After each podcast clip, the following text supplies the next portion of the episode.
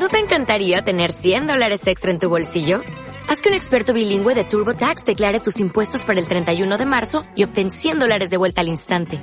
Porque no importa cuáles hayan sido tus logros del año pasado, TurboTax hace que cuenten. Obtén 100 dólares de vuelta y tus impuestos con 100% de precisión. Solo con Intuit TurboTax. Debes declarar para el 31 de marzo. Crédito solo aplicable al costo de la presentación federal con TurboTax Full Service. Oferta sujeta a cambios o cancelación en cualquier momento. En el nombre del Padre, del Hijo y del Espíritu Santo. Amén.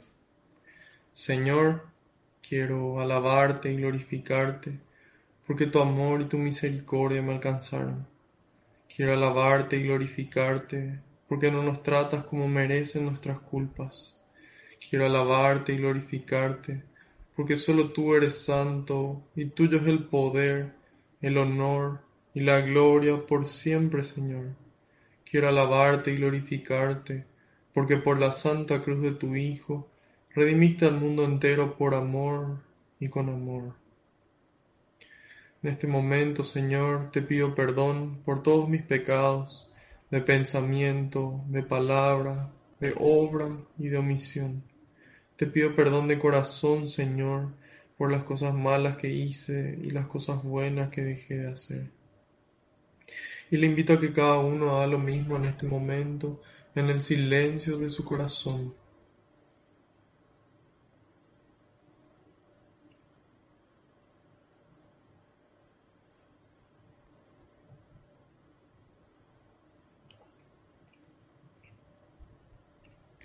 Te pido, Señor, que se cumpla tu palabra. Tú dijiste que donde dos o más se reúnan en tu nombre, ahí vas a estar vos presente, Señor. Y nosotros sabemos que aunque no te podamos ver, tú estás aquí entre nosotros, contento, muy contento, Señor, de que podamos conocer un poco más de tu palabra, un poco más de tu mensaje, un poco más de tu persona, Señor. Te pido, Jesús, que tú vayas por delante, que puedas allanar los caminos, que puedas arar la tierra de nuestra mente, nuestro corazón, para que esta semilla que se va a sembrar, que es tu palabra, pueda dar fruto y fruto en abundancia.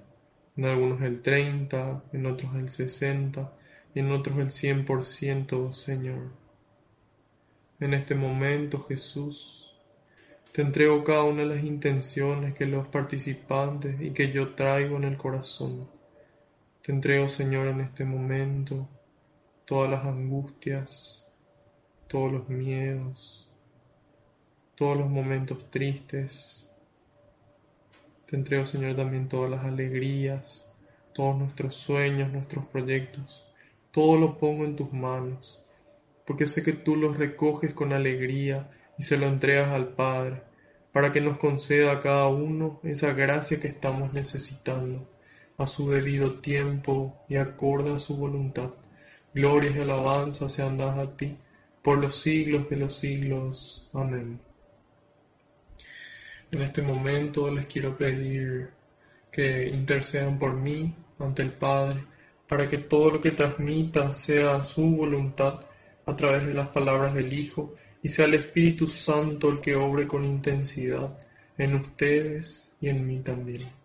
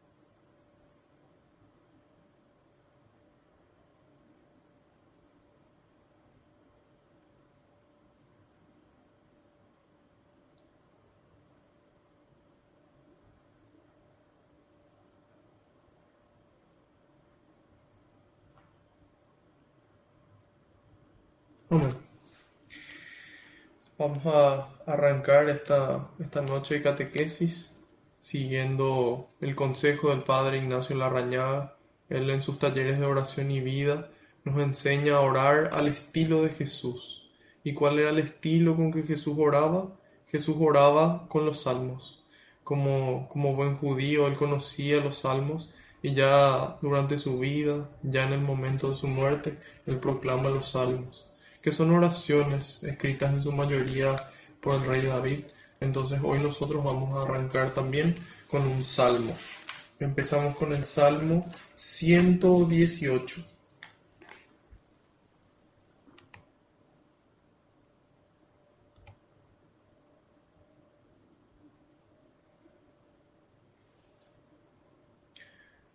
¿Me pueden confirmar si es que si es que ven bien y si es que escuchan bien?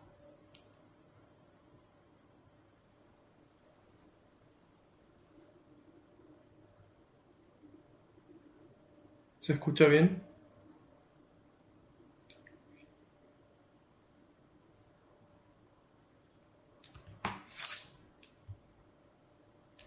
Entiendo. Voy a, procurar hablar en un, en un tono más elevado, entonces para que de esa forma todos puedan escuchar, escuchar bien.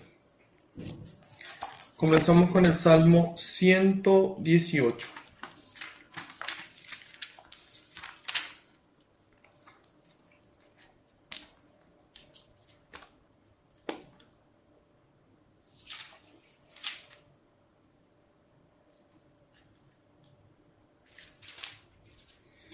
Este salmo se titula No moriré viviré. Den gracias al Señor porque es bueno, porque su bondad perdura para siempre. Que lo diga Israel, su bondad es para siempre. Que lo diga la casa de Aarón, su bondad es para siempre. Que lo digan los que temen al Señor, su bondad es para siempre. Al Señor en mi angustia yo clamé, y me respondió sacándome de apuros. Si el Señor está conmigo, no temo. ¿Qué podrá hacerme el hombre? Cuento al Señor entre los que me ayudan, y veré a mis enemigos a mis pies. Más vale refugiarse en el Señor que confiar en los poderosos. Todos los paganos me rodeaban, pero en el nombre del Señor los humillé. Me rodeaban, me tenían cercado, pero en el nombre del Señor los humillé me rodeaban como avispas, cayeron como zarza que se quema, pues en nombre del Señor los humillé. Me empujaron con fuerza para echarme, pero acudió el Señor a socorrerme. El Señor es mi fuerza, el motivo de mi canto, ha sido para mí la salvación. Clamores de alegría y de triunfo resuenan en la tienda de los justos. La diestra del Señor hizo proezas, la diestra del Señor lo ha enaltecido, la diestra del Señor hizo proezas. No, no moriré, sino que viviré y contaré las obras del Señor. El Señor me corrigió mucho, pero no me entregó a la muerte. Ábranme las puertas de justicia para entrar a dar gracias al Señor. Esta es la puerta que lleva al Señor por ella entran los justos. Te agradezco que me hayas escuchado. Tú has sido para mí la salvación. La piedra rechazada por los maestros pasó a ser la piedra principal. Esta fue la obra del Señor. No podían creerlo nuestros ojos. Este es el día que ha hecho el Señor. Gocemos y alegrémonos en él. Danos, oh Señor, la salvación Danos, oh Señor, la victoria. Bendito sea el que viene en nombre del Señor. Desde la casa del Señor los bendecimos. El Señor es Dios, Él nos ilumina. Formen la procesión con ramos en la mano hasta los cuernos del altar. Tú eres mi Dios, te doy gracias. Dios mío, te digo que grande eres. Den gracias al Señor pues Él es bueno, pues su bondad perdura para siempre. Palabra de Dios, te alabamos Señor. Bueno, Este salmo se titula No moriré, viviré. Empieza diciendo, Den gracias al Señor, pues Él es bueno, pues su bondad perdura para siempre. Hay personas que piensan de que el Señor es bueno con nosotros porque nosotros hacemos bien las cosas. Sin embargo, no es así. Dios es bueno con nosotros porque Él es bueno, porque en su amor y su misericordia Él decide regalarnos todo. Todo es don, todo es gracia. Y dice, den gracias al Señor porque es bueno. Esta es una de las características que el Papa Francisco nos menciona que todo cristiano, todo católico debería de tener. ¿sí? Son tres de esas características. Primero, ser agradecidos. ¿sí? Ser agradecidos con Dios y con el prójimo. Pero yo solamente puedo ser agradecido en la medida en la que yo puedo ver las cosas que los demás hacen por mí.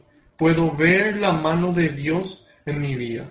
En cambio, hoy se hace difícil ver la mano de Dios en nuestra vida, incluso la del prójimo, por el ritmo vertiginoso que llevamos, por ese ritmo tan acelerado, en donde estamos corriendo todo el tiempo de aquí para allá, de una cosa a la siguiente.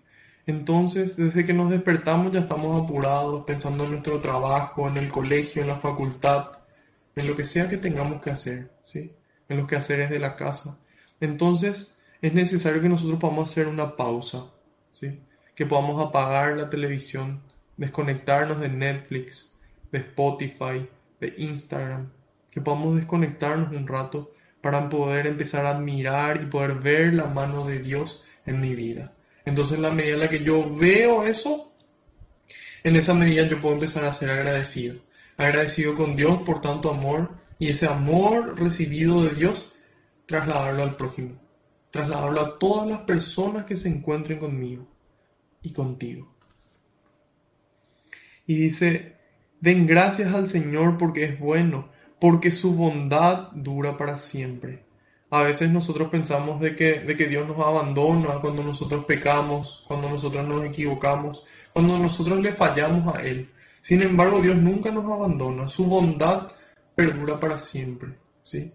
Entonces somos nosotros los que nos alejamos y los que permanecemos lejos del Señor. Y somos nosotros los que nos negamos a recibir su perdón, a recibir su misericordia porque Él, así como ya habíamos visto, es ese Padre que nos espera y lo único que quiere es que podamos arrepentirnos, que podamos cambiar nuestro camino, volver a su casa y permanecer en ella, permanecer en ese estado de gracia. dice, que lo diga Israel, su bondad es para siempre, que lo diga la casa de Aarón, su bondad es para siempre, que lo digan los que temen al Señor, su bondad es para siempre.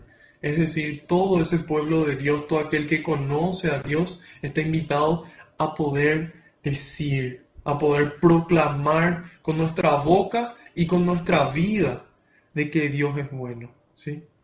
De que Dios es bueno. Y que en la medida en la que podemos sentir esa bondad de Dios, nosotros nos vamos transformando a esa bondad. Ese es el camino. Y nos dice, al Señor en mi angustia yo clamé y me respondió sacándome de apuros. Hoy en día estamos pasando por una situación complicada, por una situación difícil a nivel mundial. Y aquí el salmista nos da claramente la solución. Dice, al Señor en mi angustia yo clamé. En mi angustia yo clamé. Es decir, nosotros, a pesar de que, de que estemos en el camino del Señor, que procuremos caminar por sus sendas, también nos angustiamos. Sin embargo, ¿cuál es la diferencia con el que no cuenta con el Señor? Que ellos permanecen en ese estado. Nosotros podemos acudir al Señor y Él nos responde sacándonos de apuros. ¿sí? Y es importante entender qué significa sacarnos de apuros.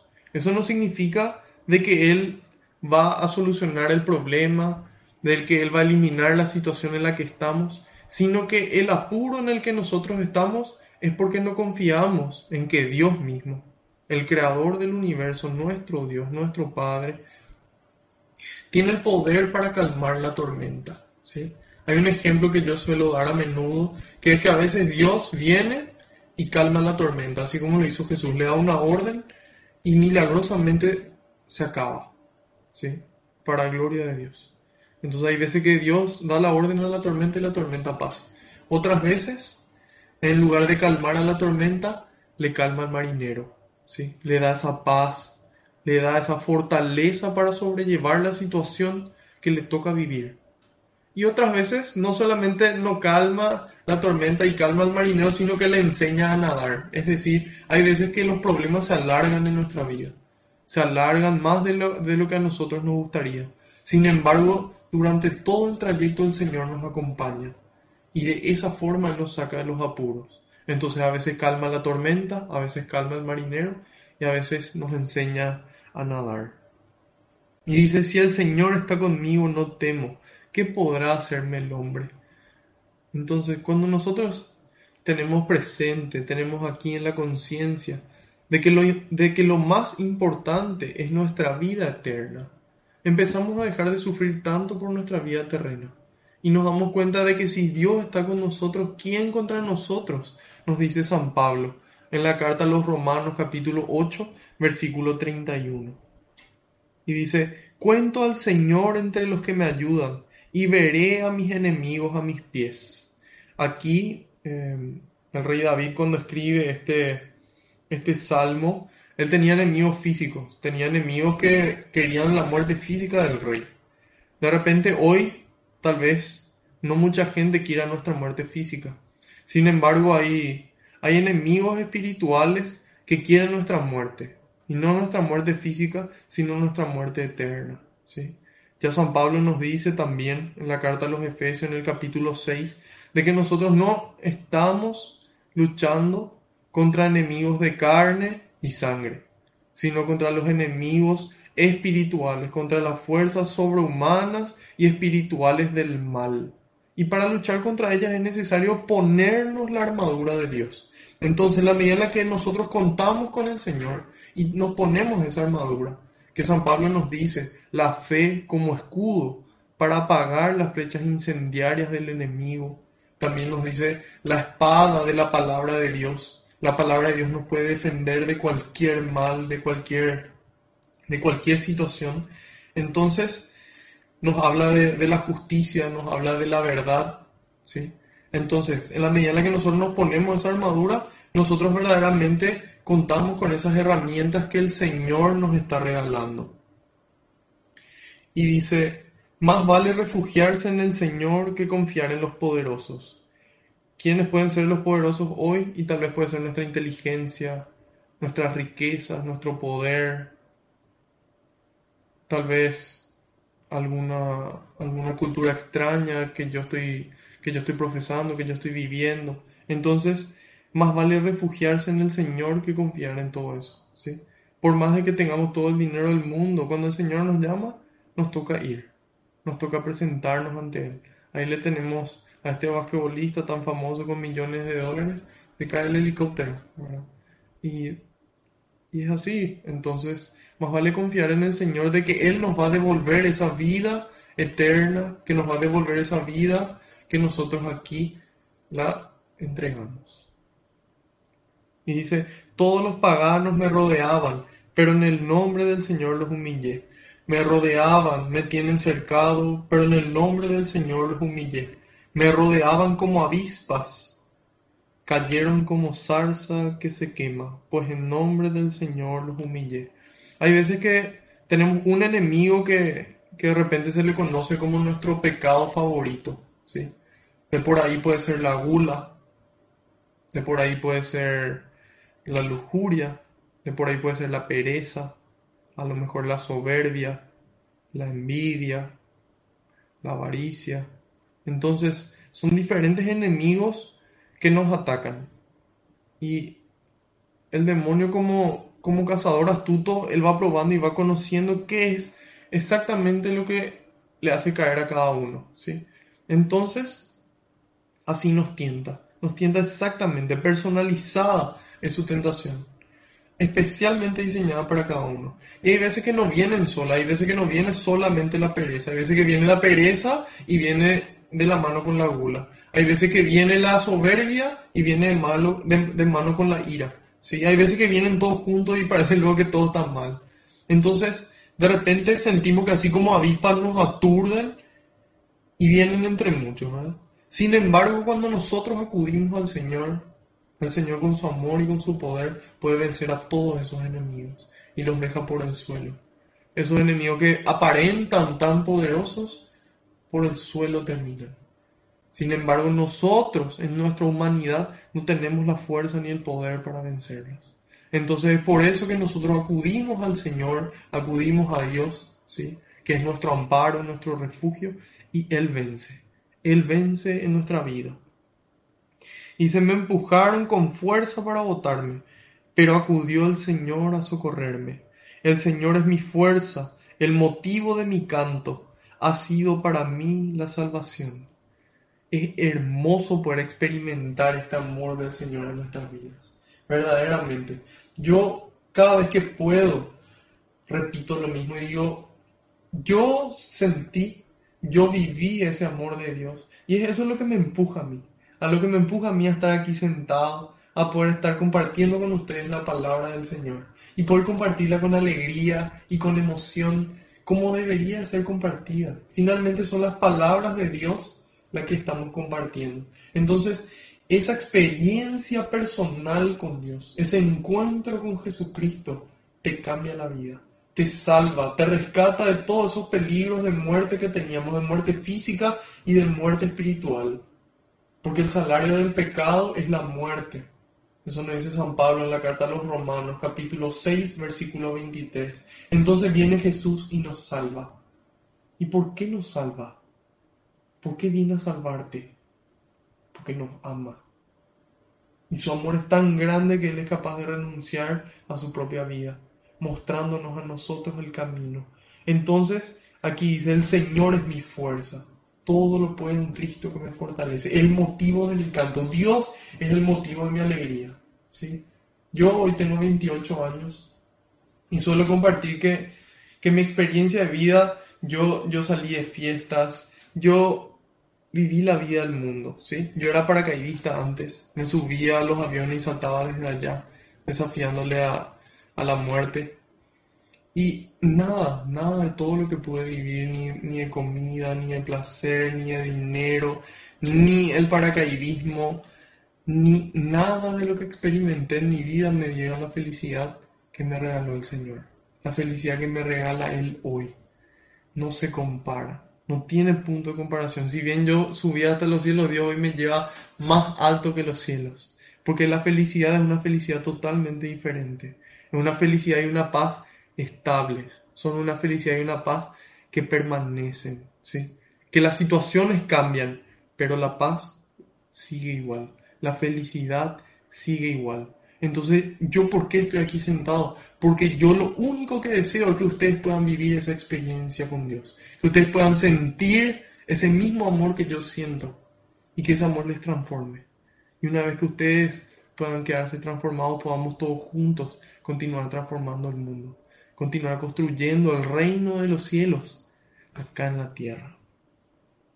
Dice el Señor es mi fuerza, el motivo de mi canto. Tanto me alegra que me empuja a cantar y me empuja a cantar con alegría y con fuerza, como le alientan a los clubes de fútbol, ¿sí? O como se canta el himno nacional, cantarle así a Dios, ¿sí? No a media, no despacito, no como si fuera que se acaba de morir nuestro mejor amigo. Y... ¿Por qué?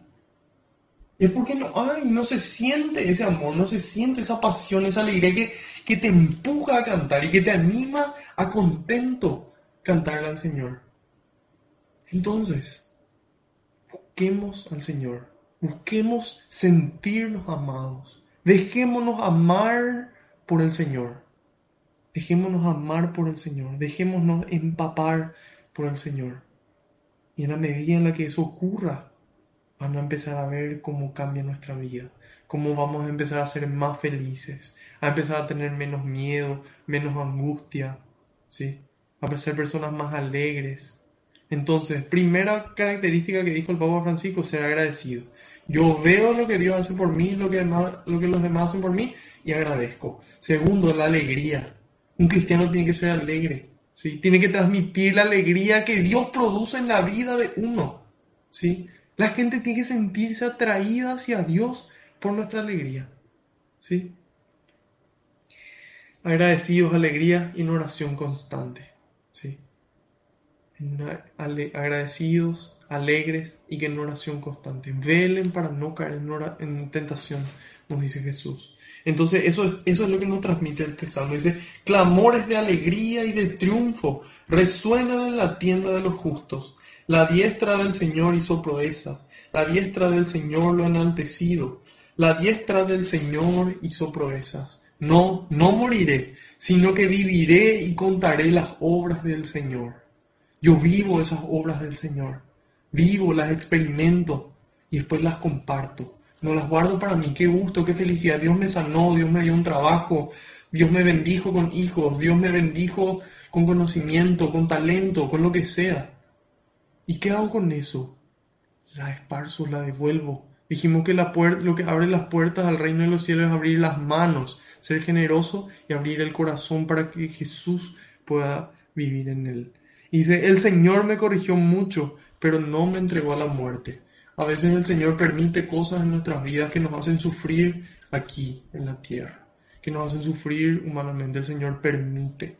¿Por qué? Porque lastimosamente el camino duro hay veces que recién hace efecto.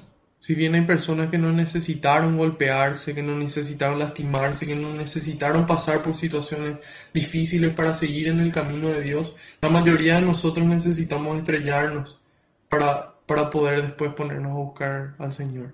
Especialmente en, en la vida de hoy, en el ritmo de hoy, es más difícil encontrar a Dios. Entonces aquí dice, el Señor me corrigió mucho. ¿sí? En, es, en, cada, en cada cosa que ocurre, en cada hecho que el Señor permite en mi vida, hay algo que Él me quiere enseñar. Siempre Dios tiene ese poder de sacar de, de, la situación más adversa la bendición más grande. ¿sí? Siempre el Señor está enseñándonos algo. El problema es que nosotros no estamos escuchando. Nosotros no estamos atentos a lo que Dios quiere.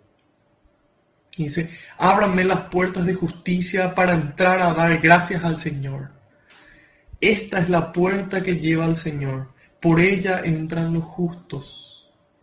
Te agradezco que me hayas escuchado y tú has sido mi salvación, esa humildad de que no soy yo, no son mis conocimientos, mi fuerza, no soy yo, es Él. ¿sí? Gálatas 2.20. Ya no soy yo el que vive, sino es Cristo el que vive en mí, es Dios el que obra a través nuestro.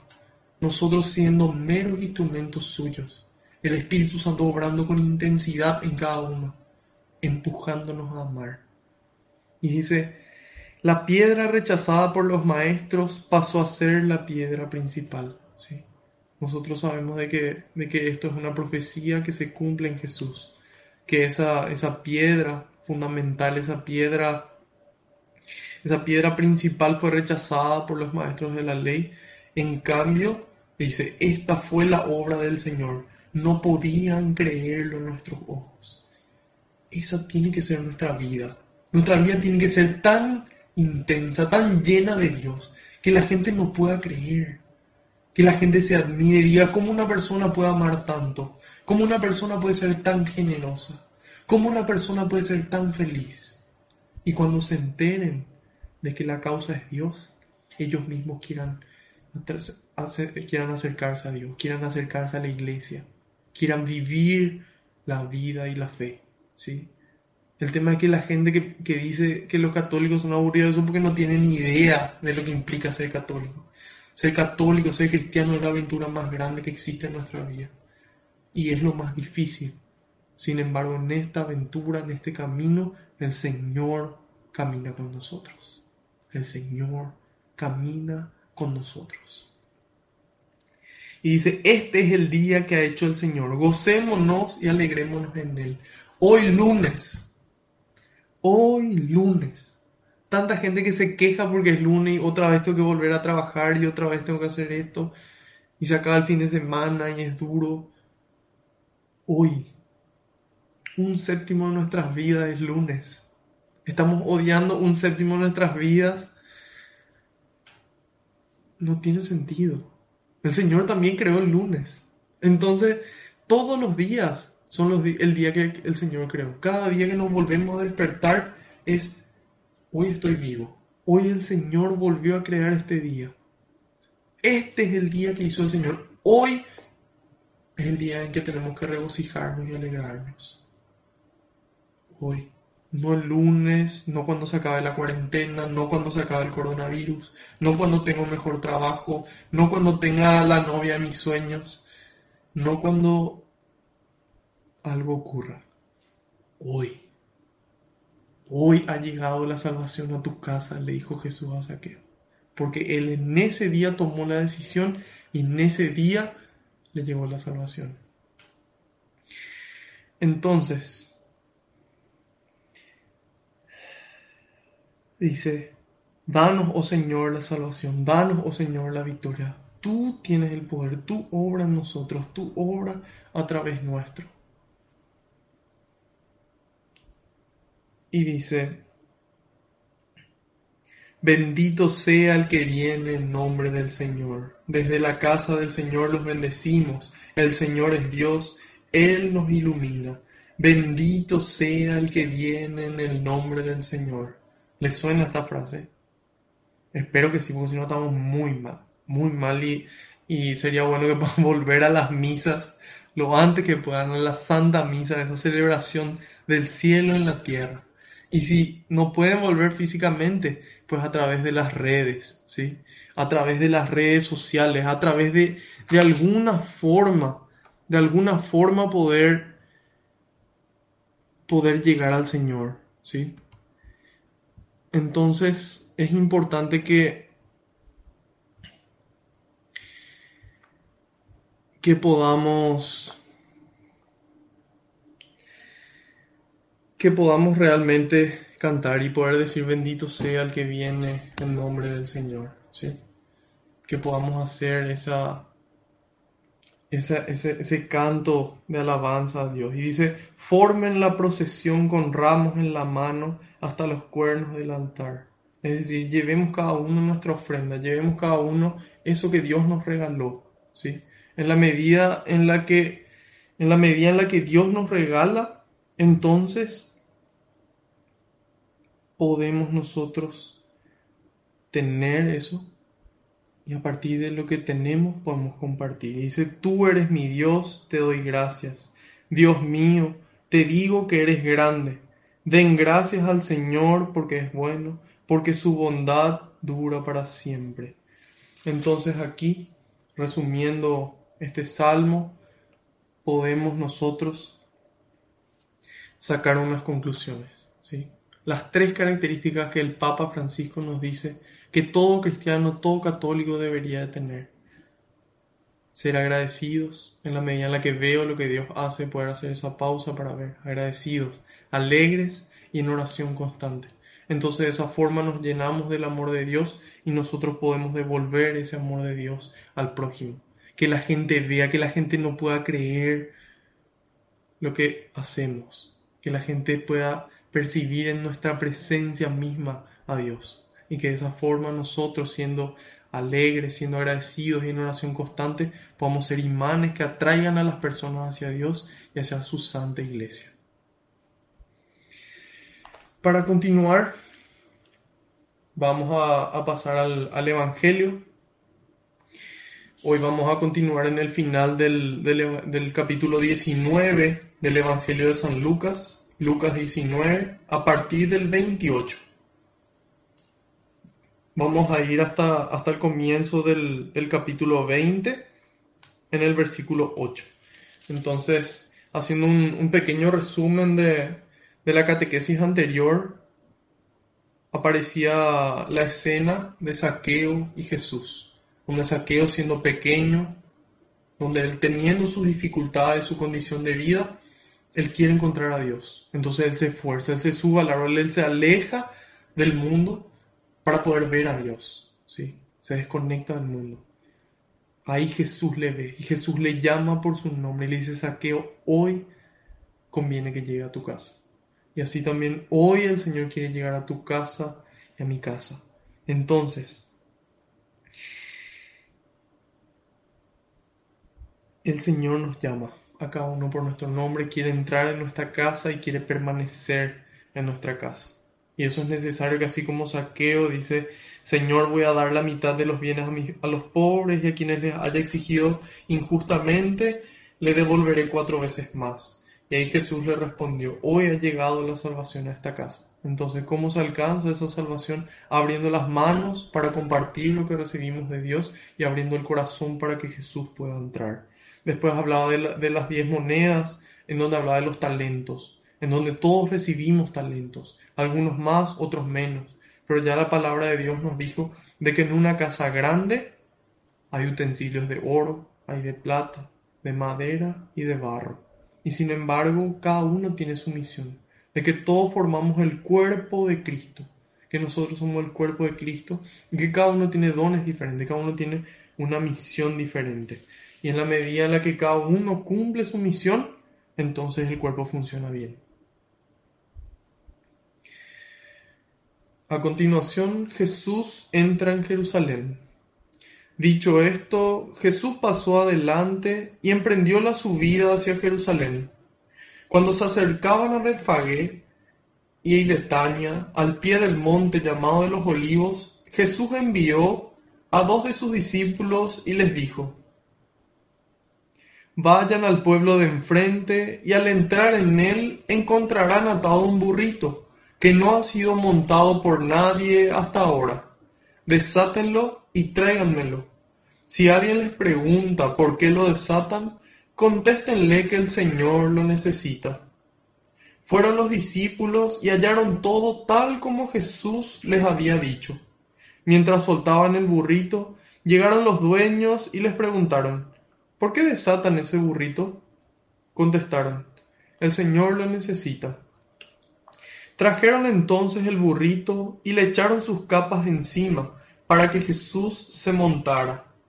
La gente extendía sus mantos sobre el camino a medida que iba avanzando.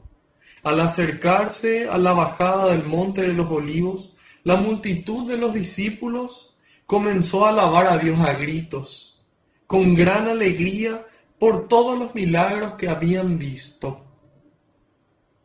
Decían, bendito el que viene como rey en nombre del Señor, paz en el cielo y gloria en lo más alto de los cielos. Algunos fariseos que se encontraban entre la gente dijeron a Jesús, Maestro, reprende a tus discípulos.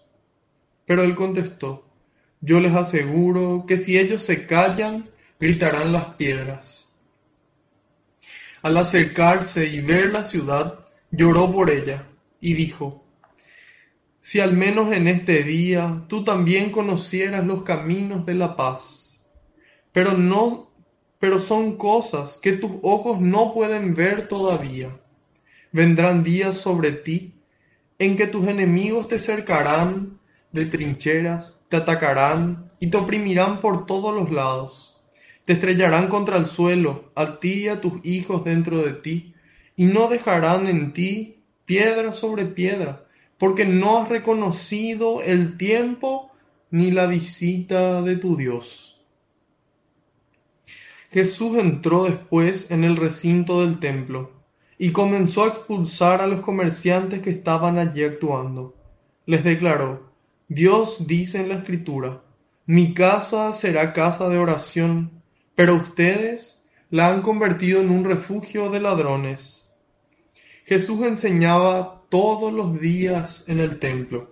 Los jefes de los sacerdotes y los maestros de la ley buscaban el modo de acabar con él, al igual que las autoridades de los judíos, pero no sabían qué hacer, pues todo el pueblo lo escuchaba y estaba pendiente de sus palabras. Uno de esos días en que Jesús enseñaba en el templo, anunciando la buena nueva al pueblo, se acercaron los jefes de los sacerdotes, los maestros de la ley, con algunos jefes de los judíos y le dijeron, Dinos con qué derecho haces estas cosas. ¿Quién te da autoridad para hacer lo que haces? Jesús les contestó, yo también les voy a hacer a ustedes una pregunta. Háblenme del bautismo de Juan. ¿este asunto venía de Dios o era cosa de los hombres? Ellos razonaron entre sí. Si contestamos que este asunto venía de Dios, Él nos dirá, ¿por qué entonces no le creyeron? Y si respondemos que era cosa de los hombres, todo el pueblo nos apedreará. Pero está convencido, pues está convencido de que Juan era un profeta. Por eso le contestaron que no lo sabían. Jesús les dijo entonces, tampoco yo les diré a ustedes con qué autoridad hago estas cosas. Palabra del Señor. Gloria a ti, Señor Jesús. Bueno, aquí tenemos este pasaje del Evangelio donde Jesús después de, vivir la mayor parte de su vida pública, él entra en Jerusalén. ¿sí? ¿Cómo Jesús tuvo ese discernimiento? ¿Cómo él, supo que era, cómo él supo que era a Jerusalén que él tenía que ir? ¿Cómo él supo que era esa su misión? Porque Jesús en oración, ¿sí? en oración, en contacto con el Padre, él puede conocer la voluntad de Dios. ¿sí? Jesús siendo humano, siendo 100%, 100 humano y 100% Dios, él conoció la voluntad de Dios a través de la oración. En la oración el Espíritu Santo le iluminaba y él en comunicación con el Padre pudo determinar que su misión era ir a, Jerusalén. Entonces es el ejemplo para nosotros, de que nosotros para saber nuestra misión, para saber mi misión y tu misión, es importante ponernos en comunicación con Dios. Preguntarle, ¿qué quieres de mí, Señor? ¿Qué quieres que yo haga? ¿Cuál es mi misión con estos dones que yo recibí? ¿Qué tengo que hacer? Y dice, dicho esto, Jesús pasó adelante y emprendió la subida hacia Jerusalén. Cuando se acercaban a Betfagé y Betania, al pie del monte de los olivos, Jesús envió a dos de sus discípulos. Entonces, hoy Jesús nos envía a nosotros. Hoy Jesús nos envía a vos y a mí. Nos envía a una misión, ¿sí? a proclamar la buena noticia, a vivir y a sentir ese amor de Dios. Y en la medida en la que nosotros sentimos ese amor, podemos transmitirlo al resto. Entonces, Jesús nos envía. Y nos envía a dos, no nos envía solos en esta misión. Nos pone compañeros de camino, nos pone amigos, nos pone personas en el camino que nos ayudan. Nos envía de a dos. Y dice, vayan al pueblo de enfrente y al entrar encontrarán atado un burrito que hasta ahora no ha sido montado por nadie. Desátenlo, tráiganmelo. Si alguien les pregunta por qué lo desatan, contéstenle que el Señor lo necesita. ¿Por qué Jesús entra a Jerusalén en un burrito y no en un caballo? Por varios motivos.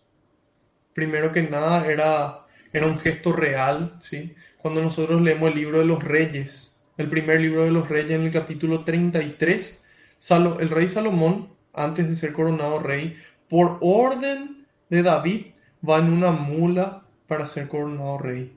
Así también podemos leer en el libro de los jueces, en el capítulo 5, versículo 10, en el capítulo 10, versículo 4, y en el capítulo 12 también podemos ver cómo era un gesto real que pueda venir sobre un burrito. Entonces, la majestad de Jesús viene demostrada en ese burrito. ¿sí? También porque cuando un rey venía en aquel entonces montado a caballo, era que venía en son de guerra. En cambio Jesús viene montado en un burrito, Él viene a traer la paz, a traernos su paz, que no es como la que, nos, como la que les da el mundo, nos dice Él, sino que en mi paz no hay ni angustias ni miedos. La paz del mundo es una paz aparente, la paz del mundo es la ausencia de conflictos, ¿sí? Entonces, aparentemente hay paz, pero por detrás, en la mente, en los corazones, hay odio, y rencor, hay muchos sentimientos que no vienen del Señor. Entonces, la paz de Jesús es ni angustias ni miedos, ¿sí? Ni tristezas ni miedos, sino coraje y alegría para anunciar el Evangelio. Entonces viene montado en un burrito, y dice, em, les dio las instrucciones expresas de lo que ellos tenían que hacer. Y dice, si alguien les pregunta, contéstenle que el Señor los necesita. Fueron los dos discípulos y hallaron todo tal como Jesús les había dicho. Mientras soltaban el burrito, llegaron los dueños y le preguntaron, ¿por qué desatan ese burrito? Contestaron, el Señor lo necesita. Entonces, ¿qué ocurre aquí? Dios nos da una misión, ¿sí? Nos dice, esto es lo que tienen que hacer, esto es lo que no tienen que hacer. Y en la medida en la que nosotros hacemos lo que Dios nos dice, se cumple la voluntad de Dios en nuestras vidas. En la medida en la que nosotros hacemos lo que Dios nos pide, se cumple la voluntad de Dios, esa voluntad que es agradable, que es buena y que es perfecta. ¿sí? Romanos 12.2. La voluntad de Dios es buena, es agradable y es perfecta. Entonces en la medida en la que yo hago lo que Dios me pide, entonces en esa medida se cumple la voluntad de Dios, se cumple ese plan perfecto diseñado para mí y para ti. En la medida en la que yo cumplo esa misión, así como lo hicieron los apóstoles. Y dice, trajeron entonces el burrito y le echaron sus capas encima para que Jesús se montara. Entonces ellos se declaran humildes. Yo soy el alumno, yo soy el aprendiz. Jesús es el maestro, yo soy discípulo. Jesús es el maestro. Las capas en aquel entonces le representaban a la persona en sí. Entonces, en el momento en el que yo pongo mi capa a disposición, yo pongo toda mi persona. Y ellos lo ponen a los pies de Jesús, ¿sí? Lo ponen debajo de Jesús. dice, le echaron sus capas encima. Cada uno tenía una capa, ¿sí? No, no había una capa así tipo para mellizo o para siamés en donde los dos tenemos tenemos la misma capa, si cada uno tiene su capa. Es decir, cada uno tiene su vida, cada uno tiene su persona. Y cada uno de forma personal decide entregar esa persona a Dios. ¿Sí? Entonces una decisión personal. Usted puede que estén viendo entre amigos, entre familia, tal vez solos. Sin embargo, la decisión es personal. ¿sí? Yo decidí acoger al Señor en mi vida. Yo decidí recibir su amor, yo decidí sentirme amado y continuar esta misión. Entonces depende de cada uno poner nuestros mantos, poner nuestras vidas al servicio del Señor. El que quiere ganar su vida la perderá, pero el que renuncia a su vida por mí, dice el Señor, el que renuncia a su vida por mí, el que se saca su capa y pone su vida a disposición al servicio de Dios y de los demás, ese va a ganar la vida eterna. Con ese amor se van a abrir las puertas del reino de los cielos. Es el Padre mismo el que nos va a abrir las puertas para recibirnos. Y dice, la gente extendía sus mantos sobre el camino a medida que iba avanzando. Al acercarse a la bajada del monte de los olivos, la multitud de los discípulos comenzó a alabar a Dios a gritos, con gran alegría. Ahí nos damos cuenta cómo le reciben a Jesús. Él es el profeta, Él es Dios, el que obra prodigio, el que nos dio de comer, el que nos sanó. Y dice justamente por todos los milagros que habían visto. ¿sí? Por los milagros que vieron, sintieron esa alegría. Por eso pudieron ser agradecidos, por eso pudieron alabar, porque ellos vieron, vieron, fueron testigos. ¿sí? Lo que hemos visto y oído, eso transmitimos. Eso es lo que yo transmito, lo que yo vi y lo que yo oí en mi experiencia con Dios. A partir de todo el magisterio de la iglesia, de los padres de la iglesia, doctores de la iglesia, el catecismo de la iglesia católica, el papa, los sacerdotes. Tanta sabiduría dentro. Entonces la medida aquí en la que, en la que podemos sentir eso, dice, produce alegría. ¿sí? Entonces la gente en qué medida va a creer de que Dios existe ¿En qué medida va a creer que Dios es bueno? En la medida en la que nosotros demos testimonio con nuestra vida. Demos testimonio con nuestra presencia y con nuestros actos de lo que produce Dios cuando habita en la persona. Entonces, la medida en la que la gente ve lo que nosotros hacemos, en esa medida la gente va a empezar a creer. ¿sí? Porque lo que nosotros pensamos y lo que nosotros sentimos puede ser muy lindo. Podemos tener buenas intenciones lindos pensamientos, buenas ideas, pero nadie ve, excepto Dios, eso. Entonces nosotros necesitamos actuar. ¿sí? La fe sin obra es una, una fe muerta, nos dice el apóstol Santiago. Entonces es necesario que nosotros podamos actuar, que podamos tomar lo que recibimos de Dios y llevarlo a la práctica. Y ahí dice, bendito el que viene en nombre del Señor. Es el mismo salmo que nosotros recitamos recién. Paz en el cielo y gloria en lo más alto de los cielos. La gloria no para nosotros, no para nosotros el crédito. Nosotros no somos nada, nosotros no somos nadie. ¿Qué somos que no nos haya regalado Dios? ¿Qué tenemos que no nos haya regalado Dios? ¿Qué podemos hacer que no sea Dios el que nos haya dado la capacidad? Entonces la gloria no es para nosotros, nosotros somos instrumentos. La gloria es para el Señor, que es bueno en todo tiempo. Y dice, algunos fariseos que se encontraban entre la gente dijeron a Jesús, Maestro, reprende a tus discípulos. Imagínense, ahí podemos notar esa envidia, ¿sí? Esa envidia de decirle, Maestro, reprende a tus discípulos. Y Jesús le contesta, yo les aseguro que si ellos se callan, gritarán las piedras. Es decir, no hay forma de atajar la verdad, ¿sí? Nosotros podemos querer tapar la verdad con cualquier cosa, con cualquier filosofía, creencia, pensamiento, cosa, pero la verdad siempre sale a la luz. Entonces, dice, les aseguro que si ellos callan, gritarán las piedras. Al acercarse y ver la ciudad, lloró por ella, dice. ¿Sí? Lloró por ella.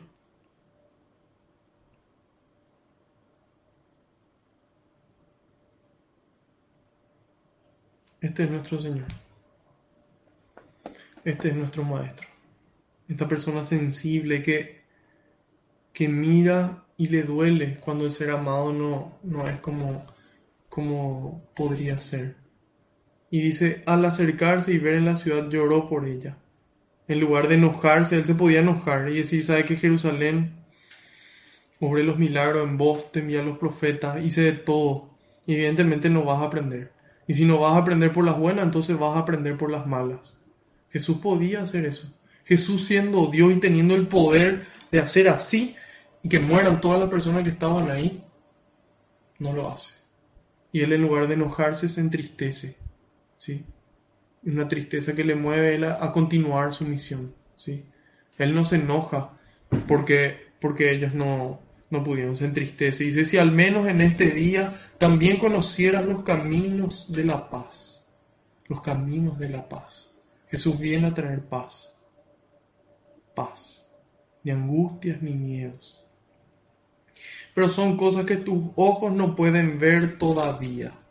¿sí? Hay cosas que todavía no podemos ver. Y en la medida en la que el Espíritu Santo obra con intensidad, nosotros nos empieza a iluminar la mente y el corazón para poder entender, para poder conocer esos caminos de paz, ¿sí? poder abandonar esos caminos de violencia y poder caminar por el camino de la paz. Y dice, vendrán días sobre ti en que tus enemigos te cercarán de trincheras, te atacarán y te oprimirán por todos lados, te estrellarán contra el suelo a ti y a tus hijos dentro de ti, no dejarán en ti piedra sobre piedra porque no has reconocido el tiempo ni la visita de tu Dios. Entonces, esos enemigos espirituales hacen lo que quieren con nosotros. ¿sí? Hoy se vive un mundo más violento que nunca, más deprimido que nunca. Nosotros, si queremos verificar eso, podemos mirar nomás las cifras y vamos a encontrar de que eso es así. Y así como nunca se vio un, un mundo tan violento y tan triste como antes, nunca se vio un mundo tan lejos de Dios.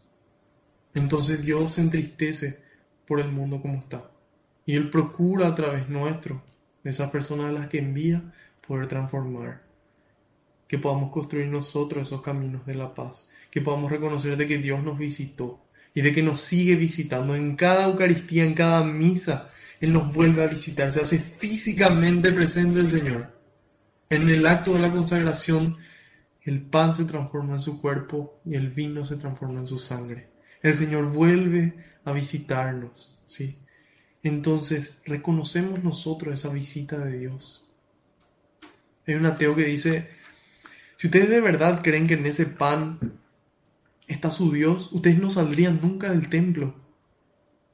Entonces, es como una invitación a un análisis, una invitación a poder pensar qué tan importante es la Eucaristía para mí. Le estoy reconociendo esa visita de Dios procuro vivir en estado de gracia para poder recibirle al Señor o caigo en cualquier ocasión de pecado. Qué tan importante es esa visita, qué tan importante es mantener mi casa limpia para poder recibir ese amor del Señor, para poder recibirle físicamente a Dios. ¿Sí?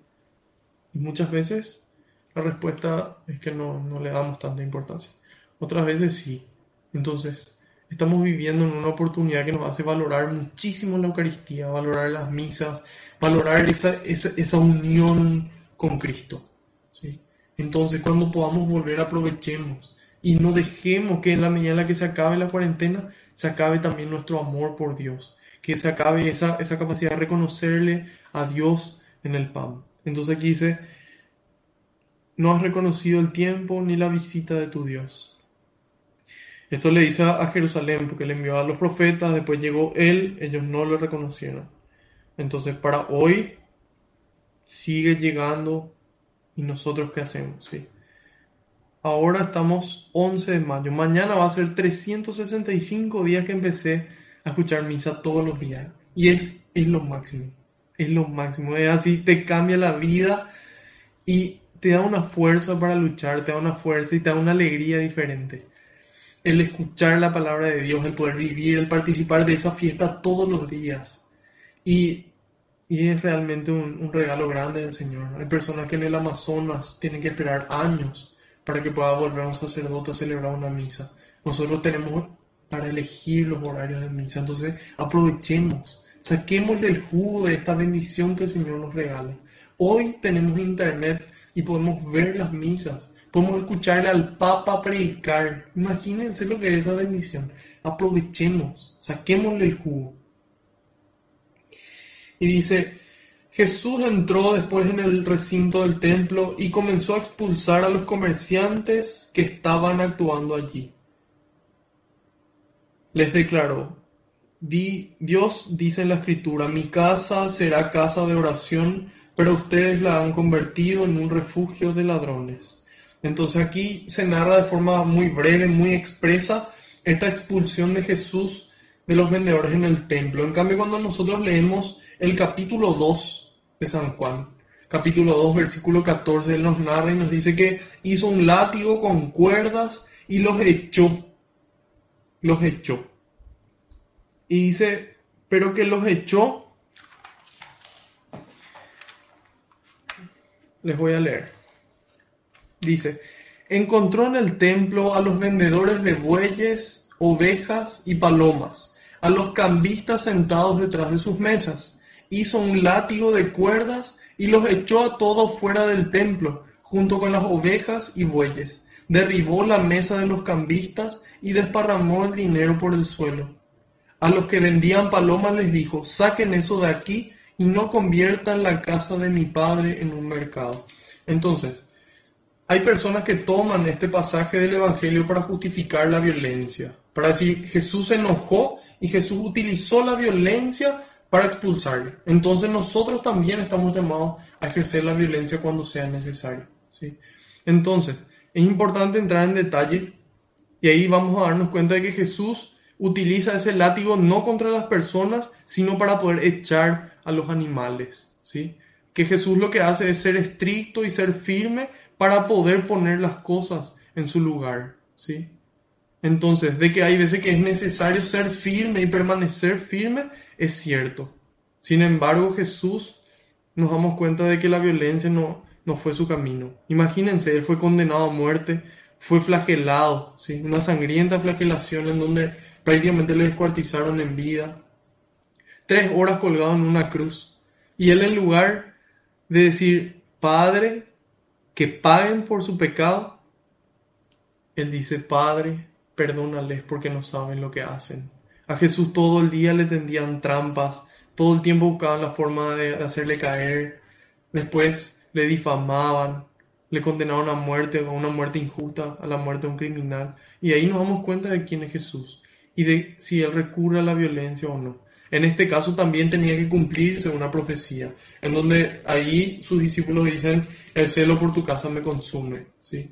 Entonces Jesús lo que hace es corrige y saca fuera del templo eso, ¿sí?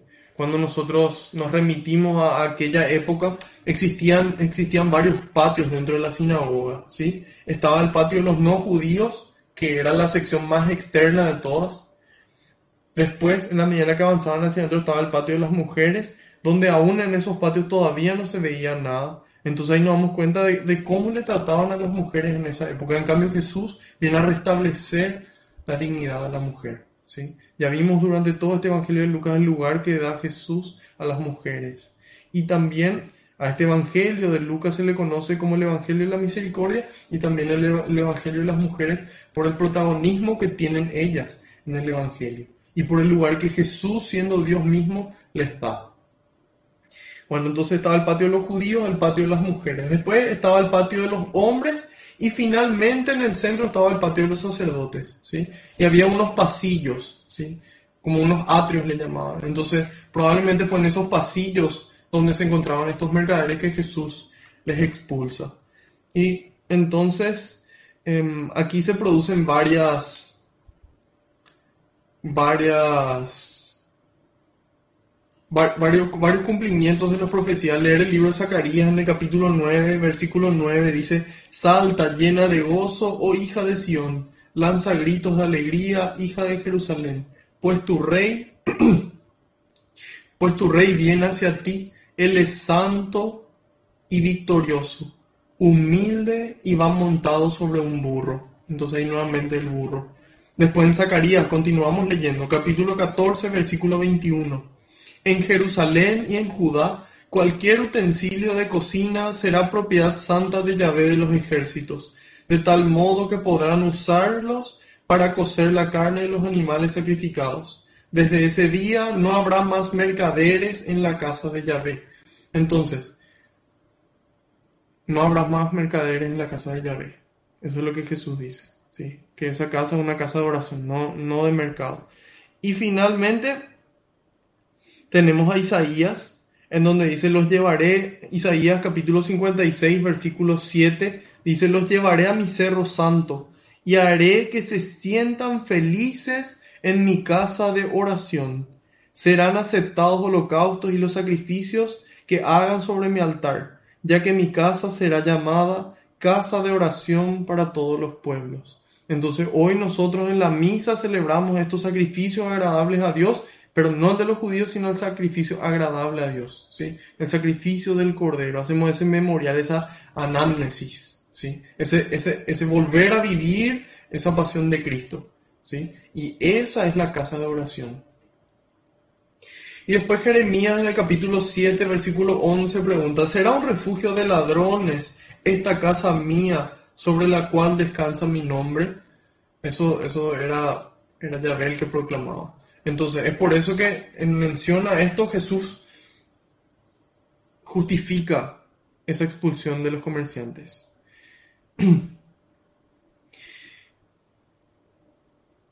Y dice algo que me, algo que me, que me, que me llamó mucho la atención cuando estaba preparando, dice, Jesús entró después en el recinto del templo, dice, Jesús entró. ¿sí? Y esta casa de oración así como, como lo es la iglesia, como lo es el templo, somos cada uno de nosotros. Cada uno de nuestros corazones es el templo donde Jesús quiere entrar. Jesús quiere entrar en nuestras vidas, quiere entrar en mi vida y en tu vida. ¿sí? El Señor quiere entrar. Él quiere entrar así como estamos, así como está el templo. A veces el templo está cayéndose a pedazos, a veces está sucio, a veces huele mal, a veces, a veces no está arreglado. ¿sí? Y así también a veces en nuestra vida. Y así como está el Señor quiere entrar en ese templo. ¿sí? El Papa Francisco nos dice que Jesús entra en el templo, en el templo personal, ¿sí? en ese templo de cada uno. En ese templo quiere entrar el Señor. Y le entristece por encontrar así el templo. ¿sí? Sin embargo, a Dios no le importa. Dios quiere entrar así con nuestra experiencia de vida, con todo nuestro equipaje, con todo lo que hicimos, con todo lo que somos, con todo lo que tenemos. Así quiere entrar el Señor a la casa de oración. ¿sí? Y ese templo somos nosotros y San Pablo nos dice en la primera carta a los Corintios, capítulo 6, versículo 11. Nuestro cuerpo es templo del Espíritu Santo que han recibido de Dios y están ustedes. Entonces usemos la palabra de Dios como látigo, así como le hizo Jesús, para sacar fuera de nuestra casa todo lo que no viene de Él.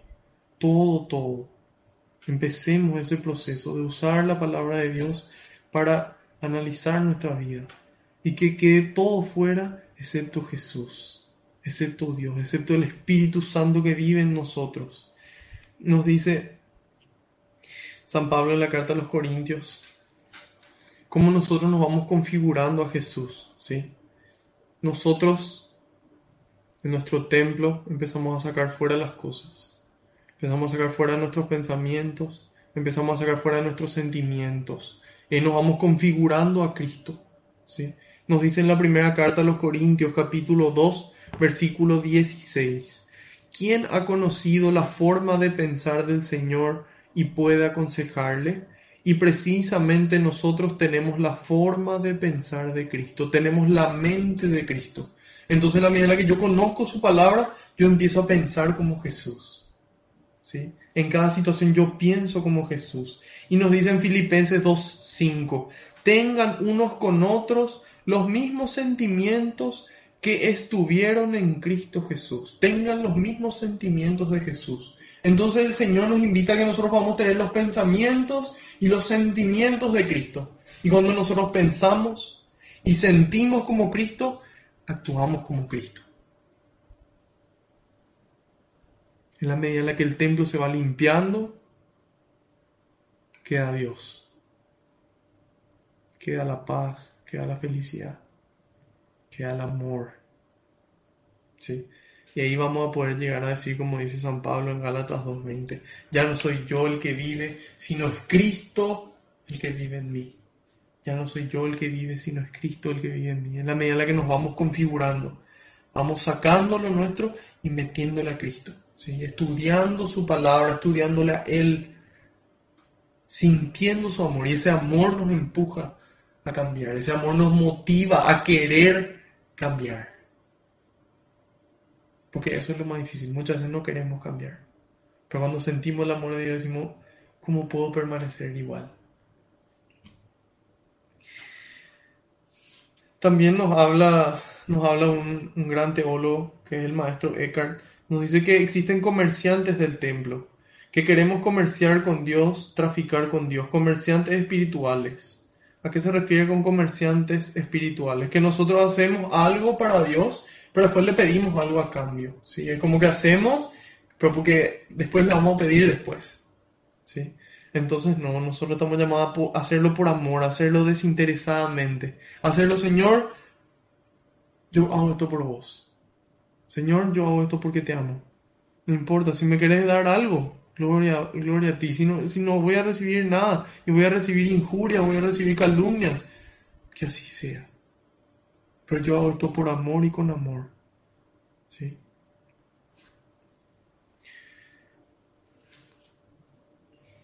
Dice, Jesús enseñaba todos los días en el templo. Jesús enseñaba. ¿Qué es enseñar? Es explicar el significado y la importancia de las cosas. Eso era lo que hacía Jesús. Y Él lo hacía en el templo, Él lo hacía dentro de cada uno de, nosotros hoy lo quiere hacer. La primera carta de San Pedro, en el capítulo 2, versículos 4 y 5, nos dice Él, acérquense pues al Señor, piedra viva que los hombres desecharon, pero que para Dios es una piedra escogida y de mucho valor de esta manera Dios hará de ustedes, como de piedras vivas, un templo espiritual. Dios hará de ustedes un templo espiritual. Un sacerdocio santo. A nosotros nos bautizan como sacerdotes. Que por medio de Jesucristo ofrezca sacrificios espirituales agradables a Dios. Entonces nosotros nos convertimos en esas piedras vivas San Pedro nos dice eso, esas piedras vivas que ofrecen sacrificios agradables a Dios. ¿Y cuál es el, sacrificio más agradable a Dios? Nuestra propia vida, nuestros recursos, nuestra, nuestra persona. Ese es el sacrificio agradable a Dios. Que podamos sacrificar de nuestro tiempo, de nuestro dinero, de nosotros mismos por el prójimo. ¿Sí? Entonces, nos dice San Pedro Crisólogo, perdón, él no es santo, pero es uno de los, de los doctores de la iglesia, Pedro Crisólogo, dice, la sabiduría hace al maestro, la sabiduría hace al maestro, pero es la conducta la que le da autoridad, ¿sí? Y esa, esa es la autoridad que le cuestionaron aquí a Jesús. Y entonces aquí nos dice, Jesús enseñaba todos los días en el templo. Los maestros y los sacerdotes de la ley buscaban el modo de acabar con él, al igual que las autoridades de los judíos, pero no sabían qué hacer, pues todo el pueblo lo escuchaba, dice, le escuchaban a Jesús. Yo le escucho a Jesús. Vos le escuchás a Jesús. Si la respuesta es no, no importa.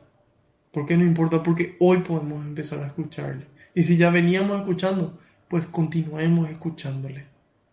Y eso nos va a generar paz, nos va a generar alegría. Vamos a poder sentir el amor de Dios y poder saber qué hacer en cada situación. Poder tener los pensamientos de Cristo y los sentimientos de Cristo.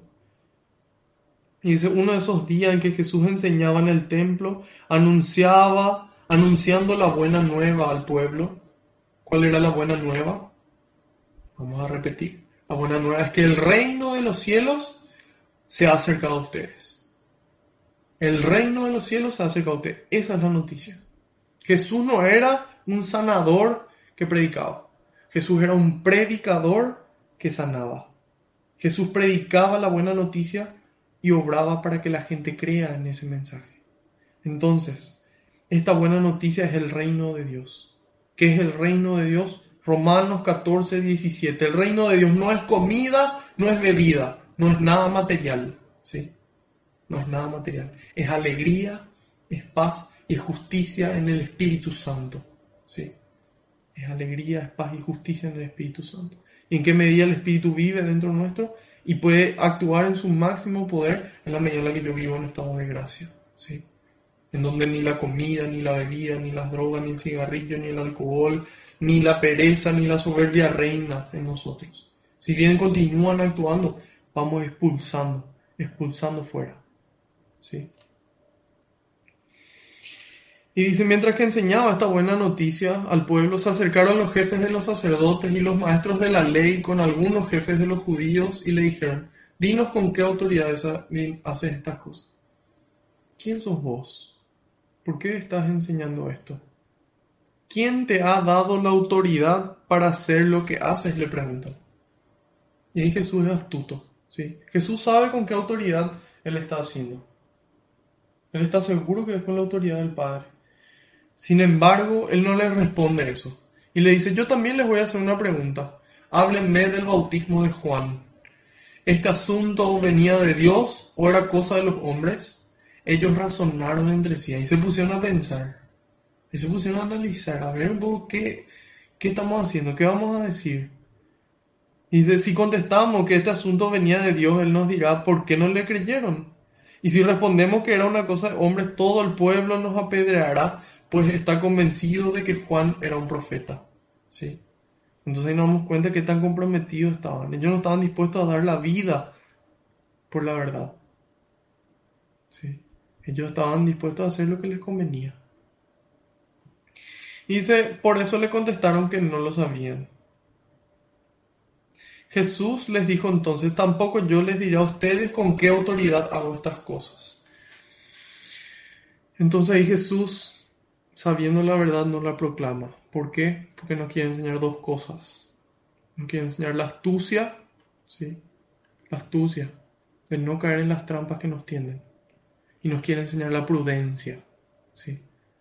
No porque algo sea verdad tenemos que decirlo y en cualquier momento y de cualquier forma. No. Hay tiempos y formas de proclamar la verdad. Hay momentos de decir la verdad. ¿sí? Entonces Jesús acá no miente. Él no dice yo no sé de dónde viene. Él simplemente no responde. ¿sí? No responde porque no era el momento de responder. En otro momento Él va a responder y va a decir la verdad. ¿sí?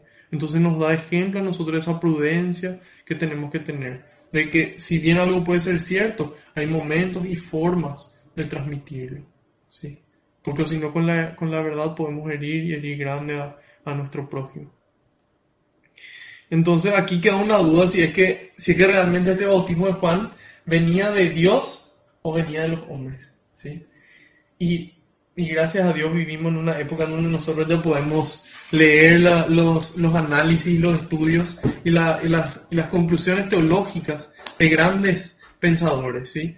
Entonces, Santo Tomás de Aquino, él hace un análisis en base a lo que, a lo que, a lo que, a lo que presentaron San Beda el Venerable, San Juan Crisóstomo, San Gregorio Magno y San Jerónimo. Y Santo Tomás de Aquino concluye lo siguiente, si es que el bautismo de Juan era o no de Dios. Y dice, Juan 1.33, el que me envió, Juan, el Bautista habla en, en este versículo, dice Juan 1.33, el que me envió a bautizar con agua, aquel me dijo, sobre quien veas que baja el Espíritu Santo y se queda sobre él, ese es el que bautiza con Espíritu Santo. Entonces, viene de Dios, este bautismo viene de Dios, pero en el gesto de bautizar, porque es Dios el que le dice que bautice. Sin embargo, el bautismo que da Juan no es el bautismo en el Espíritu Santo, ¿sí? no es ese bautismo que da Jesús que perdona los pecados. Entonces, ¿para qué bautizaba? Los preparaba para el bautismo de Cristo, que confiere la gracia y le perdona los pecados. ¿sí? Entonces era un bautismo de penitencia donde ellos anunciaban sus pecados, ellos proclamaban y se arrepentían, ¿sí? Pero el perdón venía después. El perdón venía con el bautismo de Cristo. Hoy a nosotros nos viene con el sacramento de la reconciliación. Y dice, el rito provino de Dios que le envió a bautizar, ¿sí? Para preparar el terreno. Es así como un ejemplo muy actual tal vez puedan ser los teloneros de un concierto, ¿sí? Muchas veces son muy buenos los teloneros, sin embargo, los teloneros no son el plato principal, ¿sí? Ellos preparan el terreno, ellos preparan el ambiente para lo que se viene después. Y eso fue lo que hizo Juan el Bautista, ¿sí? Y ahí en San Jerónimo nos dice que lo que es acabado por el esposo en una boda tiene su principio en el padrino, dice. Claro, porque el padrino de boda es el que acerca las alianzas, ¿sí? es el que prepara. Sin embargo, es el esposo el que ejecuta el, sacramento del matrimonio. Entonces, San Juan bautizaba, venía de Dios y de los hombres. Venía de Dios y de los hombres, porque su bautismo no era en el Espíritu Santo, ese Espíritu de Dios que confería la gracia y perdonaba los pecados, pero sí fue, pero sí fue pedido y solicitado por Dios. Entonces, haciendo ya un resumen y un cierre de, de todo esto, ¿qué podemos sacar? Podemos sacar del Salmo las características del cristiano, agradecidos, alegres y en oración constante. ¿Qué podemos sacar de aquí, de las enseñanzas de Jesús? Humildad, ¿sí? Humildad. La gloria a Dios, ¿sí? Jesús quiere entrar en el templo, quiere entrar en mi templo y en tu templo. Nosotros las piedras vivas, las piedras vivas que construyen el templo, que sacrifican su vida por amor, que sacrifican su vida no enojados, no tristes, no alegres, con gratitud ofrecemos lo mejor que tenemos al Señor, nuestra juventud, no cuando seamos viejos, hoy, hoy, así como saqueo. Entonces, a ponernos, a tomar esa decisión personal, así a, sacar nuestra capa y ponerla a servicio del Señor, para que el Señor pueda llegar a nuestro templo y pueda ir limpiando, ¿sí? El Señor, no, el Señor nos limpia con amor, ¿sí? El Señor nos limpia con paciencia, ¿sí? Su amor nos ayuda a nosotros a querer cambiar. Entonces yo les invito a que puedan dejarse amar por Dios. Dejarse amar por Dios, ese es el primer paso. Y una vez llenos del amor de Dios, tenemos fuerza para cambiar, tenemos fuerza para amar, tenemos fuerza para hacerlo eso durante un tiempo muy largo hasta el final de nuestras vidas. Jesús todos los días quiere enseñarnos, así como todos los días nos espera en su palabra. Entonces, ¿qué quiere el Señor? Quiere entrar, ¿sí? Quiere entrar y quiere quedarse ahí, quiere que seamos esas piedras vivas, quiere limpiarnos, quiere hacernos sentir su amor. Eso es lo que el Señor quiere. Que podamos también ser astutos, ser prudentes, ¿sí? en lo que decimos y en las cosas que dejamos de decir. Seamos prudentes, alegres, agradecidos, en oración constante, humildes y dejarnos amar por Dios. Que limpie el templo, que saque fuera, así como en la época de la conquista, ¿sí? En la época de la conquista, cuando se iban ellos a conquistar un, un terreno, ellos llegaban al lugar y quemaban los barcos, ¿sí? Quemaban, porque estaban decididos. Entonces hoy la pregunta es, ¿estás decidido? Yo estoy. Y te invito a que tomes esa decisión, que quemes las barcas, que quemes esa vida anterior, que alejes eso y que le recibas a Jesús en tu templo y que Jesús va a reinar. Que vuelvas al sacramento de la reconciliación y puedas verle esta visita de Cristo física en la Eucaristía y podamos darle su valor. Vamos a darle gracias a Dios. Señor, quiero darte gracias. Muchas gracias, Señor. Quiero alabarte. Quiero cantar para ti.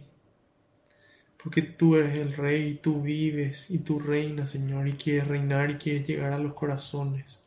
Quieres llegar con tu amor, quieres llegar a cada templo, Señor, y quieres sanar.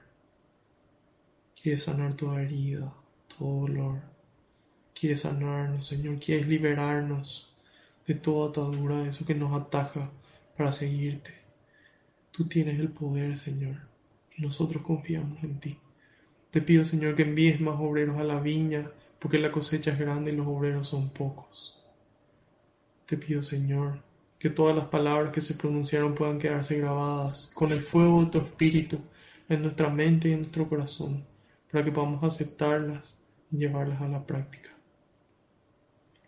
Te pido, Señor, que toda esta gracia que se derramó pueda derramarse por todas aquellas personas que van a seguir asistiendo, para que esa gracia y ese amor nos empuje a querer cambiar, a poder limpiar el templo y mantenerlo limpio. Te doy gracias, Señor, por la Eucaristía y por el sacramento de la reconciliación. Te doy gracias porque te haces presente siempre.